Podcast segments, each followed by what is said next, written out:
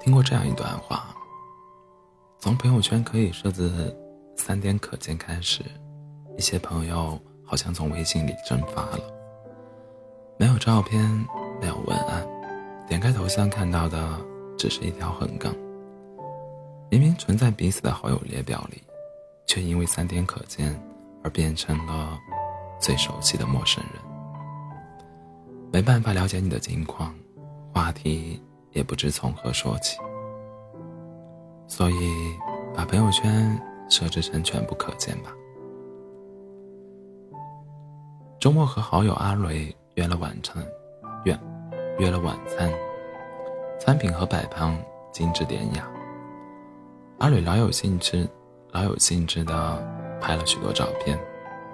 正当我以为他要发朋友圈时，没想到他竟把手机收进了包里。面对我的疑惑，阿蕊解释道：“自己不会让朋友圈里出现两条以上的动态。”点开他的朋友圈一看，果然设置了三点可见，只有一条孤零零的歌曲分享。微信加的人太过杂乱，不想泄露自己太多信息。阿蕊似乎怕我不信。补充道：“况且，我也没那么想让别人了解我。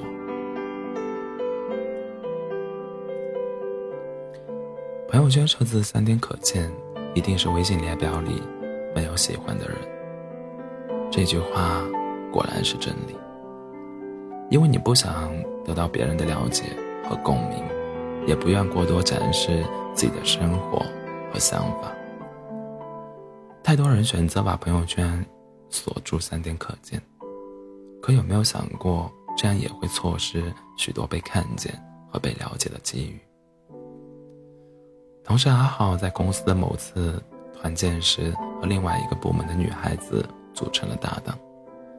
活动结束后，两人自然交换了联系方式。令阿浩惊喜的是，这个女孩子的朋友圈大大方方的设成了全部可见。阿浩兴致勃勃地和我分享他的新发现。他上周分享了自己做的蔬菜沙拉，可能最近在减肥。他昨晚和朋友去喝酒了，或许是心情不好。他每天下班都会去健身房打卡，喜欢给自己买花，最爱点的酒是长岛冰茶。朋友圈里一点一滴的记录，让阿阿豪慢慢勾勒出女孩子的模样。第一次约会，阿豪贴心的选择了轻食餐厅，也避开了他曾经在朋友圈吐槽过的奶茶店。看到女孩子的笑容，他知道自己做对了。查看朋友圈，就是了解一个人的过程。林峰在《十五年等候候鸟》里。等待候鸟里写道：“人生就像一辆列车，进了站会有人上车，有人必须下车。朋友圈设置全部可见，其实就是把车门打开。如果有一天我们不再联系，生活渐渐拉开了我们的交集，那么全部可见的朋友圈就是汹涌的生活浪潮中一座连连通我们之间的桥。”曾经在微博里看到一句很扎心的话：“除了真正在意你的人，没有人会点开你的头像浏览你的朋友圈。”深以为然，尤其是在成年后经历过更多人事后，更能懂这种感慨。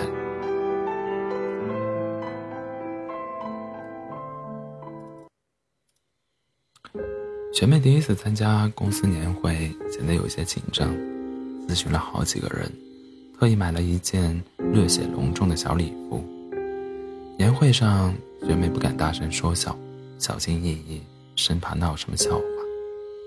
回想那时候的窘迫，学妹自己也有些不好意思。实际上，根本没人注意到她穿了什么衣服，言行是否不妥，倒是担心。倒是当时暗恋他的同部门男孩子，察觉到他的脚弱被不合脚的高跟鞋磨破了，在派对结束，悄悄递来一枚创可贴。学妹也十分感慨，只有喜欢自己的人，才会关注自己身上发生的一切。朋友圈也是如此。我们不想被不相熟的人评价和解读，殊不知那些人也根本不会在意。而那个愿意一条一条翻看你的朋友圈、揣摩你的小心思的人，却被冷冰冰的“三天可见”隔在了门外。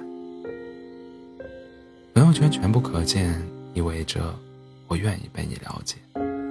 无论是在人际交往中，还是感情生活中，真挚和坦诚。都是不二法门。村上春树说：“人生而孤独，而无法相互理解。所谓交流，就是互相寻求安慰的过程。把朋友圈打开，才能拥有更多被理解的契机。”正如蔡康永所说：“我们看一下我们的朋友圈，就知道，我们为了营造给别人看的橱窗。”压抑了多少自己，却不知道，那些我们认为幼稚无聊的事情，在喜欢的人眼里，却是可爱和天真。不介意的话，把朋友圈打开吧，因为我想了解你。